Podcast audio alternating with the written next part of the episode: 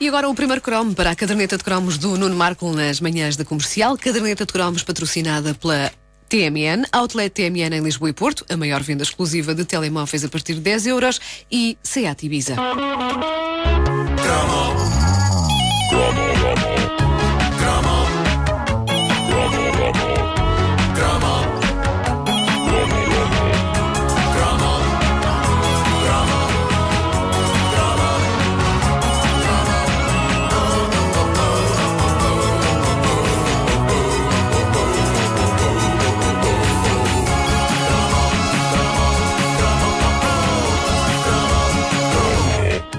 Recentemente a explorar várias lojas de brinquedos para sustentar uma teoria que eu tenho e parece-me que está correta. Hoje em dia já não é tão comum encontrar reproduções realistas de armas como havia quando nós éramos crianças. Hoje há umas espingardas de água coloridas, umas coisas com ar folclórico e inofensivo, mas já nós nos anos 70 e 80 tínhamos à nossa disposição todo um arsenal assustador que incluía pistolas, espingardas e eu lembro-me de ver em plena época natalícia numa feira famosa aqui da zona de Lisboa, a Feira da Praça de Espanha, um pai todo contente contente a levar para o filho um kit para o Natal, que incluía tudo isso: pistolame, espingardame e ainda granadas. Epá, filho. Viva o Natal! Boas festas! Pum! Eram brinquedos incrivelmente estúpidos e cuja existência só se entende numa época de Guerra Fria. A tal guerra em que, como já referi aqui, aquilo não era bem uma guerra, era uma tensão, era um agarrem-me que eu vou-me a ele bastante digno e sereno. Havia guerras, mas o mundo era um lugar genericamente mais pacífico do que é hoje. E isso explica porque é que reproduções de brincar de objetos que, na sua versão real, dizimam vidas humanas até parecia uma boa ideia.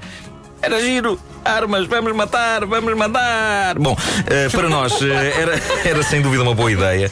Não sei se eram as influências do cinema bélico da altura, dos Rambos, dos Chuck Norris, dos Charles Bronsons, mas todo o Petis apreciava na pacata e familiar noite de Natal desembrulhar um presente para descobrir lá dentro uma belíssima metralhadora de plástico. E depois era logo ali, na noite de Natal, a noite da paz e do amor, andar a correr pela sala e a barricar-se atrás de sofás, a disparar contra as pessoas da família família e as pessoas da família alinhando e caindo para o lado a fingir que estavam a morrer. Isso é que era giro, já mataste! Já mataste! Ah, noites de Natal tão divertidas. Ah, eu tive a sorte de ter uns pais excepcionais que tinham a noção de que oferecer armamento a uma criança, mesmo de brincar, é uma coisa que roça o demente.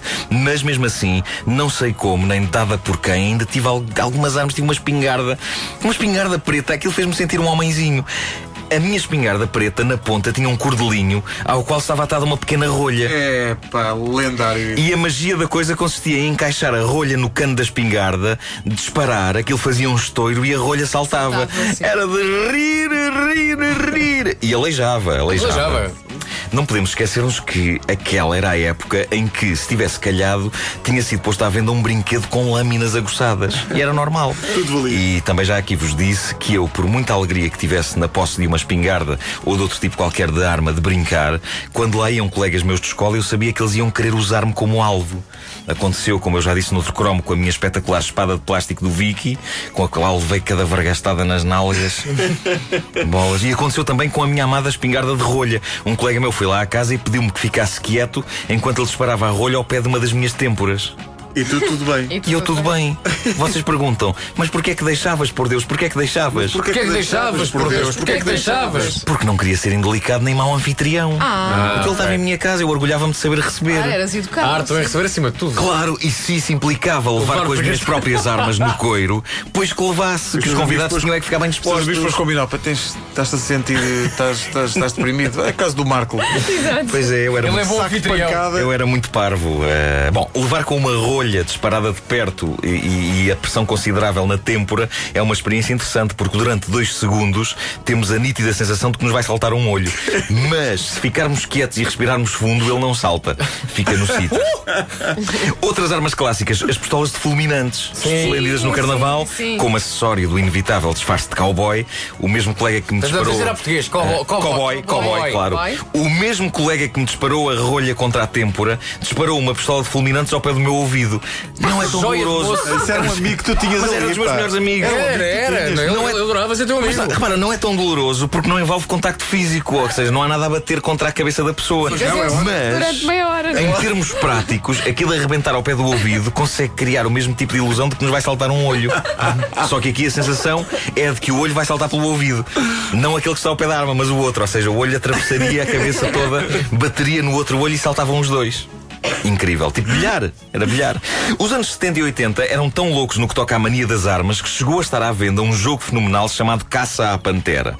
Só o conceito era sinistro e eu nem sei se aquilo era oficialmente autorizado pelos criadores da Pantera Cor-de-Rosa. Mas era uma caixa dentro da qual havia uma pistola, vários dardos com ventosa na ponta e uma coleção de cartões com a Pantera Cor-de-Rosa desenhada. Os cartões punham-se nos suportes de plástico para ficarem de pé. Cada um tinha uma po- pontuação diferente e basicamente tínhamos de estar a uns metros das panteras, de arma na mão, disparando impiedosamente sobre elas. Porquê esta violência toda para, com uma personagem tão querida como a Pantera Cor-de-Rosa? Não faço ideia. Eu sei que o jogo Caça à Pantera fez furor, não só porque era uma competição animada, tentar acertar nas panteras, mas porque alguém descobriu que os dardos, quando acertavam em alguém, provocavam uma dor alucinante. Queres falar sobre isso? Pois quero, eu que o diga. Eu que o diga. Apesar de eu ser o dono do único exemplar da caça à pantera do meu grupo de amigos, eu lembro-me de ter passado um dia inteiro a fugir dos dardos. E da ironia do final desse dia, porque finalmente sozinho em casa eu preparo-me para disparar contra umas panteras. Sozinho eles já se tinham ido embora, eu já estava todo vermelho de marcas de dardos e ventosas e não sei quê. E a arma rebentou-me na mão. Eu não sei como é que aquilo foi, eu sei que fiquei com uma dor lancinante, aquilo tinha umas molas e fez mesmo pá! E a pistola ficou desfeita em molas e em peças à minha frente. Enfim, eram brinquedos de quando eu era pequenito. Eu acho que estivemos por um triz para que houvesse armas com munição real à venda nas lojas de brinquedos. Pouco faltou. Dispara contra os teus coleguinhas. Isto são balas a sério.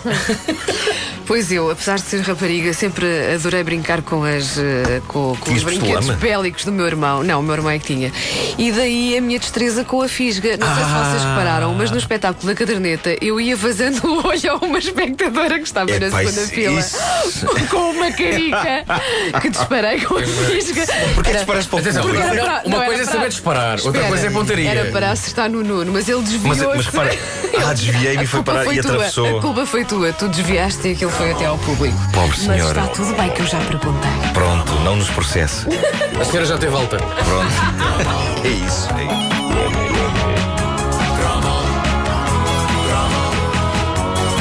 E daqui a uma hora a mais, a caderneta de cromos é patrocinada pelo Outlet TMN em Lisboa e Porto, a maior venda exclusiva de telemóveis a partir de 10 euros, e Seat Ibiza.